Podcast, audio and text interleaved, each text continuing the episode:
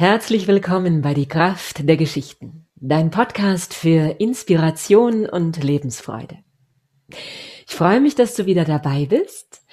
Ich habe heute Joachim Görke im Interview zu Gast. Er ist Pianist und Musiker, Seelenmusiker, Komponist und er begrüßt uns mit einem Lied.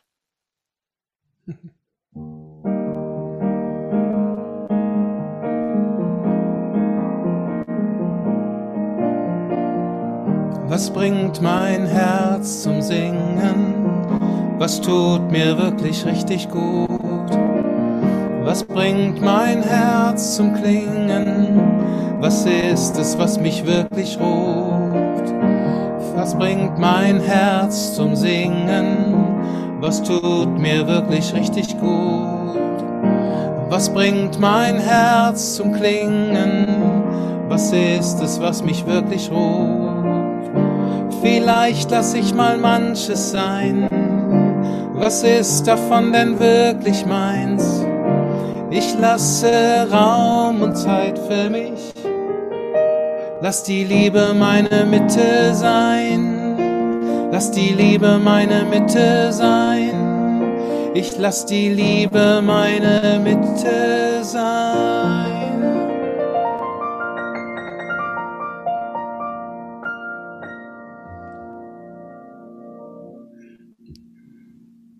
Ja. Vielen Dank für die Einladung. So schön. Das geht gleich ins Herz. Ja. Hm, danke. Ein relativ neues Lied von mir. Ähm, das ist so ein bisschen inspiriert von der Anita Moyani. Die hat ein Buch geschrieben, äh, ähm, Heilung im Licht. Und da stellt sie diese Frage, was bringt mein Herz zum Singen? Und ich fand das so toll. Und das ist die Musik, die daraus geworden ist. So schön. Ja, du bist ein Mann, der seine Bestimmung lebt oder den Weg seines Herzens geht. War das schon immer so? Wie hat das Klavier dich gefunden oder du das Klavier und die Musik? Ja, es ist eine lange Geschichte. Also ähm, ich habe als Kind schon Klavier gespielt und ähm, habe aber dann erst Medizin studiert, dann habe ich Medizin nicht mehr studiert und habe Landleben angefangen. Aber ich habe immer nebenbei Musik gemacht und der, das Geschenk darin ist, dass ich äh, immer weiter mich äh, entwickelt habe und äh, dass mein Herzblut behalten habe, aber eben keine klassische Ausbildung gemacht habe. Und dadurch habe ich meinen eigenen Stil entwickelt und ähm, also mir geht's damit richtig gut und die Musik ist dann immer mehr geworden. Irgendwann kam die Stimme auch dazu durch eine amerikanische Jazzsängerin, die ich kennengelernt habe. Ja, und jetzt bin ich halt Pianist und ich bin auch ähm, ganz viel Sänger und singe halt ganz viel mit Menschen auch. Was geschieht da, wenn du mit Menschen singst? Also was, wie könntest du das beschreiben, was da geschieht?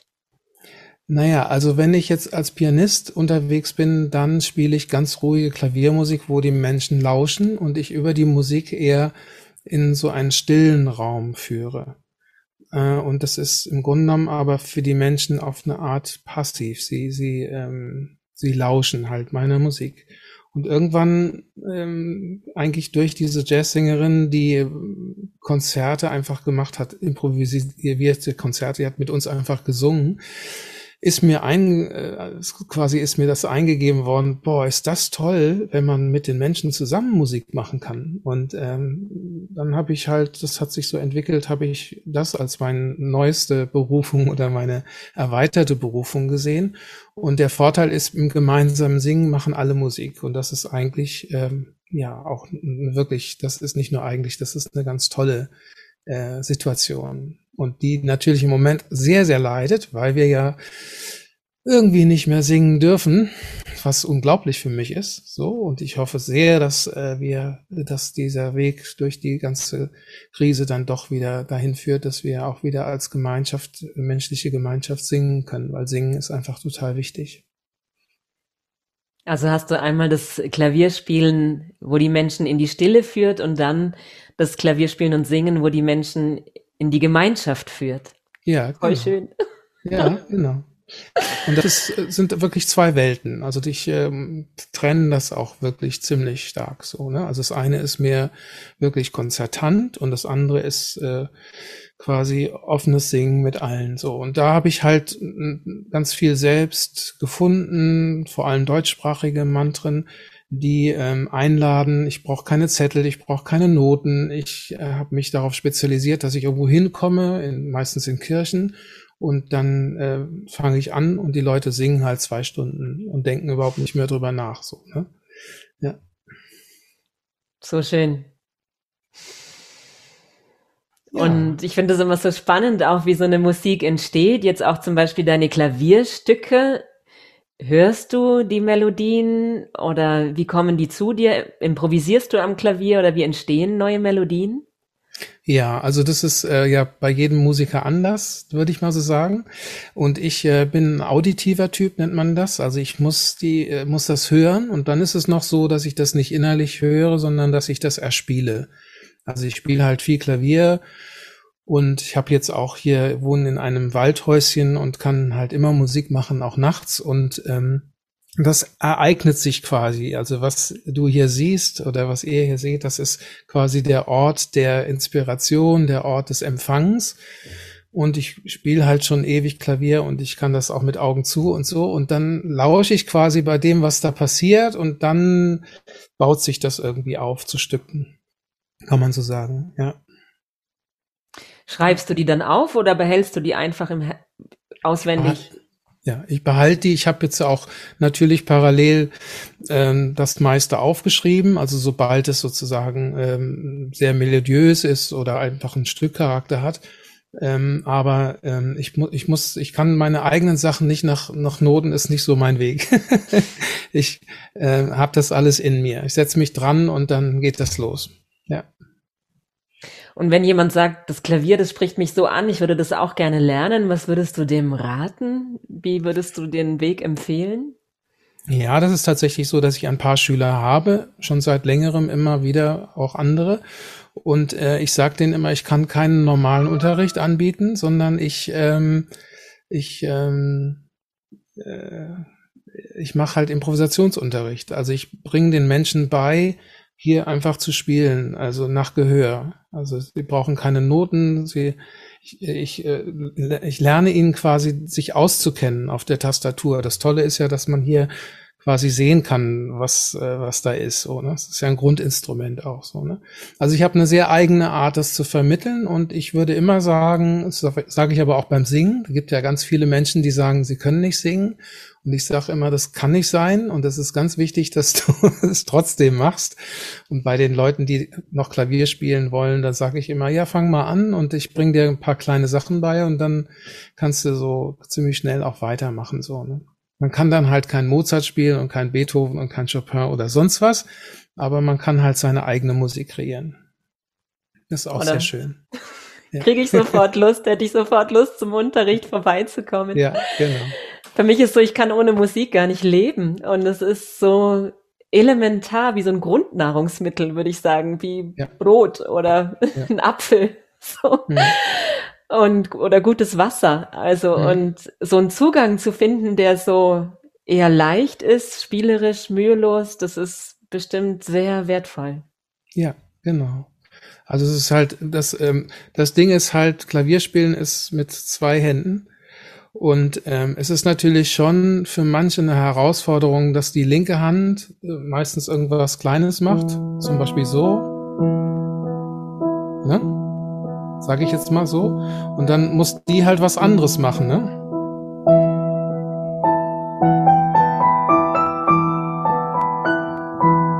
Zum Beispiel, ne? Und da muss aber die linke Hand durchhalten.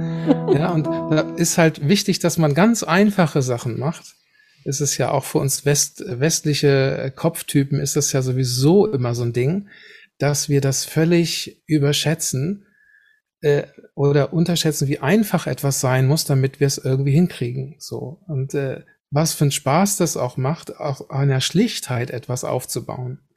Das mache ich immer musikalisch, äh, die Erfahrung, auch mit den Liedern. Wenn das einfache Lieder sind, zum Beispiel habe ich eins, We Are a Singing Family, ja, also äh, We, we are a singing family.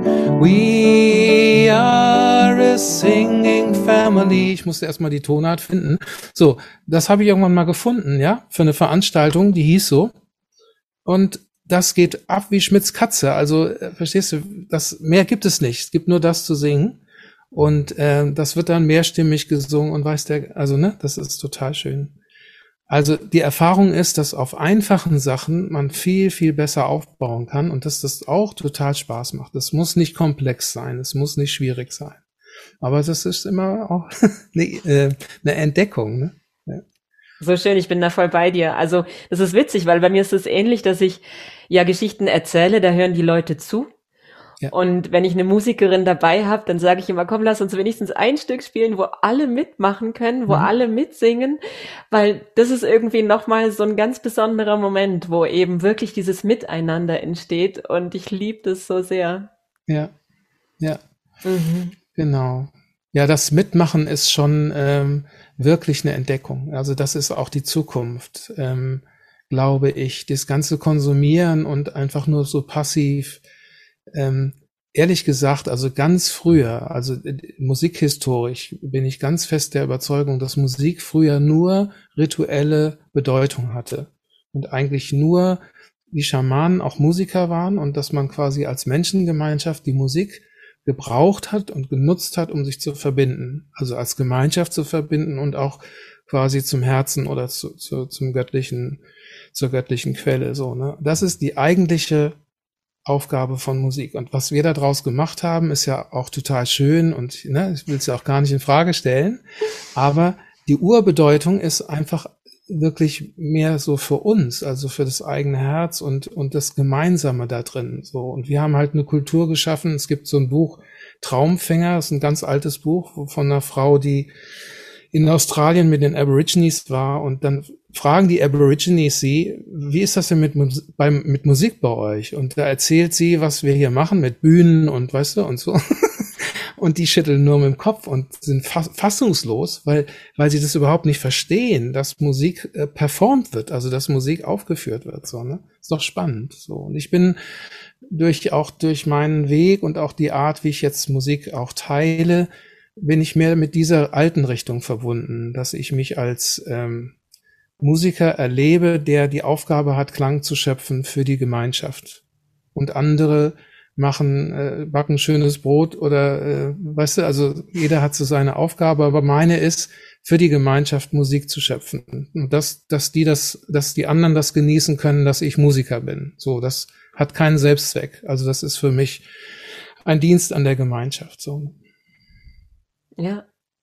Und es dient gleichzeitig auch deiner Gesundheit und. Ja, genau. Das ist ein ganz, ganz, ich führe ein wirklich ganz schönes Leben und, ähm, und liebe auch das, was ich mache. Und äh, ja, es gibt einfach, da gibt's nichts rechts und links, das ist einfach total schön. Und ich mache aber nicht nur Musik, also ähm, vielleicht vor 20 Jahren oder so ist nochmal ganz stark der Aspekt von Stille zu mir gekommen und äh, das war erst ein Widerspruch, dachte ich, oh Gott, wie soll das gehen, Stille und Musik? Und mittlerweile ist es für mich aber absolut zusammen, weil ich brauche, ich höre zum Beispiel kaum Musik. Ich lebe hier im Wald, ich bin ganz viel in der Natur, ähm, ich brauche ganz viel Stille, wo dann keine Musik ist. Das ist für mich aber wie, ähm, ja, wie zwei Seiten einer, einer Sache so. Ne? Und äh, die Stille ist auch in meiner Arbeit. Ich gebe ja auch Seminare und auch in meinen Konzerten bitte ich halt darum, keinen Applaus, äh, auf den Applaus zu verzichten und eben die Stille zwischen den Liedern oder wenn ich Klavier spiele, die Stück zwischen den Piano-Songs, einfach die Stille wirklich zu nutzen. Also, weil das geht dann immer tiefer zu einem selbst. So, ne?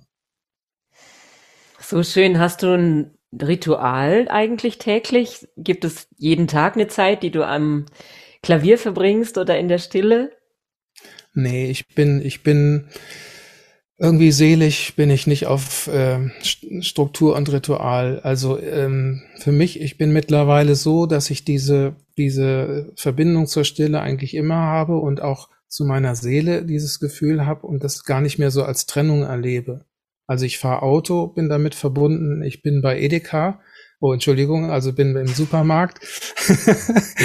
ähm, also oder ich, ich fahre zu meinem zu meiner Arbeit, ich gebe einen Unterricht, ich bin zu Hause, ich bin am Klavier. Also das ist für mich alles ein Raum, der nicht getrennt ist davon.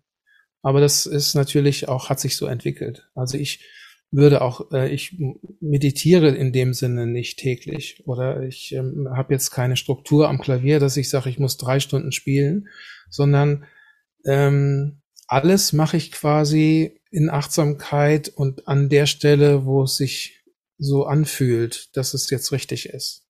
Und so ist es auch mit dem Klavier. Das ist meistens nachts, also oder abends oder also, weil ich tagsüber mit anderen Dingen beschäftigt bin und ich brauche dafür Ruhe. Ne? Und dann hier, hier hört mich keiner, also meine Nachbarn hören mich nicht und ähm, ich habe noch Nachbarn, aber die wohnen dann ein Stück weiter, weiter im Wald.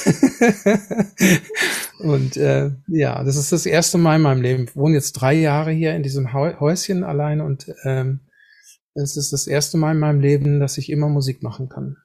Ist natürlich ideal, ne? Aber nochmal, also ich, die Stille ist für mich auch sehr wichtig und ich habe nicht so viel Strukturbedarf. Ich, für mich ist es nicht erforderlich. Das ist spannend, weil, weil du ja das, was du liebst, zu dem Inhalt deines Lebens gemacht hast, ist mhm. da so eine Erfüllung da, die das gar nicht so braucht. Ja. Naja, es ist schon ein achtsames Leben. Also ich, äh, ähm, ich bin zum Beispiel auch ein sehr sensibler und also ich kann auch äh, sensibler Mensch und kann auch gar nicht so viel am, am Stück schaffen. So, also ich muss auch Pause machen und ähm, und die mache ich, äh, die, die gebe ich mir dann auch. Das heißt, wenn ich, wenn ich, äh, ich bin manchmal drei Stunden am Rechner oder so und dann merke ich jetzt, mm -mm, und dann lege ich mich halt hin. Also dann mache ich Pause ich habe wirklich, also das klingt jetzt so ein bisschen vielleicht putzig für manche. Ich habe halt ein selbststrukturiertes Leben. Schon immer. Ich war immer nur selbstständig. Ne? Und ich habe natürlich auch Tagesstrukturen, wenn ich Unterricht gebe oder einen Chor leite oder was oder Termine habe, Seminare gebe oder so. Aber ansonsten ist mein Leben sehr, sehr frei. Und dadurch kann ich das auch so machen, dass ich immer quasi in dem Moment, wo mein Körper, meine Seele sagt, so, jetzt ist mal Schluss, dann gebe ich dem statt. Oh, da werde ich selber ganz ruhig, wenn ich dir zuhöre, merke ich, ja. das ist schön, so ein freies Leben zu führen. Ein freies, achtsames. Also das ist jetzt äh, wirklich so, dass ich sehr viel Kontakt zu mir habe. Zu, also ich, äh, ich bin sehr großer Fan von äh, Thich Nhat Hanh, von Eckhart Tolle und von Deepak Chopra. Das sind große Lehrer unserer Zeit. Und ähm, und die, das ist für mich eine ganz große Inspiration. Erstens, wie die leben und zweitens, was die sagen oder ne, so, also was die für was die eintreten und ähm, und das habe ich schon ganz lange, dass ich das äh, quasi, dass das zu mir spricht und dass ich das umsetzen möchte und auch umsetzen kann, so ne. Mhm. Und das vermittelt sich aber auch durch die Musik. Also es gibt viele Menschen, die sagen, sobald du da am Klavier anfängst zu spielen, ist sofort äh, Ruhe in mir oder ne, so.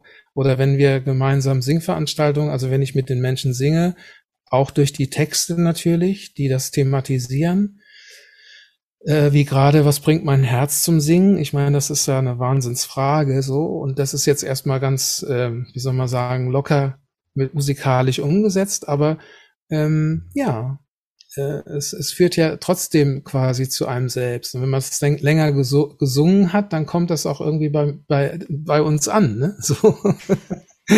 was bringt mein Herz zu singen? Stimmt, was singe ich hier eigentlich? ich verstehe dich vollkommen. Und es wirkt eben durch die Musik ja auch auf die ganzen Zellen. Also wirkt es ja. auch unterbewusst auf bis in die Knochen, sage ich jetzt ja. mal. Also das kommt in der Tiefe an. Ja.